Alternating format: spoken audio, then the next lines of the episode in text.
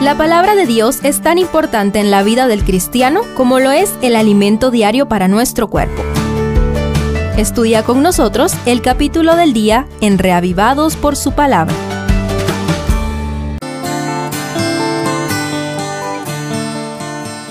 Hechos 3 nos lleva a la puerta del templo llamada La Hermosa, la cual no se ha podido identificar, pero allí se manifiesta de nuevo el poder de Dios sanando a un cojo de nacimiento por medio de Pedro, quien había llegado a la hora de la oración acompañado de Juan.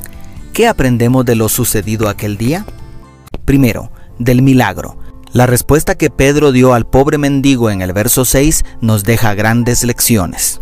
No tengo plata ni oro, pero lo que tengo te doy. En el nombre de Jesucristo de Nazaret, levántate y anda. ¿Cuánto podemos aprender de esta breve declaración?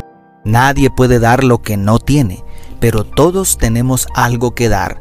Si estás respirando, ya tienes muchísimo para dar. Por otro lado, Pedro nos da un gran ejemplo.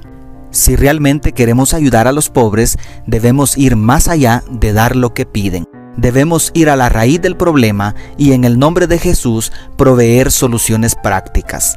No necesita ser millonario para regalar una sonrisa. Y a veces puede ser más económico enseñar a pescar a un hombre para que alimente a su familia toda la vida que regalar varias libras de pescado para una cena.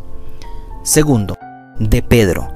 Me parece casi irreconocible el Pedro que aparece aquí, comparándolo con el que habíamos visto en el Evangelio de Lucas el nuevo Pedro manifiesta, uno, humildad.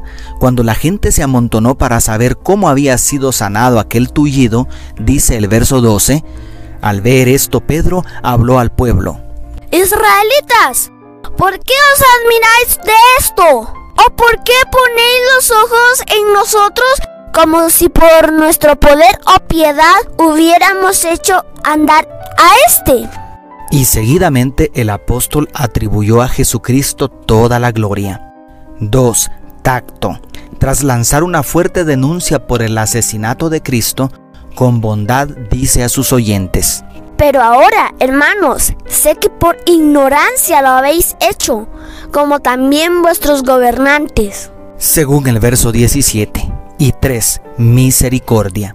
A partir del verso 19, Pedro hace un persuasivo llamado que refleja la apasionada misericordia de Dios por salvar a los pecadores. Insisto, ¿es el mismo Pedro que negó a su maestro? Sí y no. Es el mismo hombre, pero ha nacido de nuevo por el bautismo del Espíritu Santo. ¿Te gustaría experimentar la misma metamorfosis? Y tercero, del sermón. En el mensaje de aquella tarde frente al pórtico de Salomón está la clave para que nuestro carácter sea transformado y Dios pueda usarnos para hacer los mismos milagros que hizo el apóstol Pedro. El corazón del sermón está en los versos 19 y 20. Así que arrepentíos y convertíos para que sean borrados vuestros pecados, para que vengan de la presencia del Señor tiempos de consuelo y envíe a Jesucristo que os fue antes anunciado. En dos palabras, arrepentíos y convertíos. El arrepentimiento, del griego metanoeo, literalmente un cambio de mente, un cambio de opinión, y la conversión del griego epistrefo, literalmente darse la vuelta, un cambio de dirección. Ambos son un milagro que opera el Espíritu Santo en nosotros cuando sometemos nuestra voluntad a la voluntad de Dios. ¿Ya sucedió ese milagro en tu corazón? Pide en este momento al Espíritu Santo que te bautice para que la próxima vez que vayas a la casa de Dios puedas ministrar a otros como lo hizo Pedro. Dios te bendiga. Tus amigos, Selvin Sosa.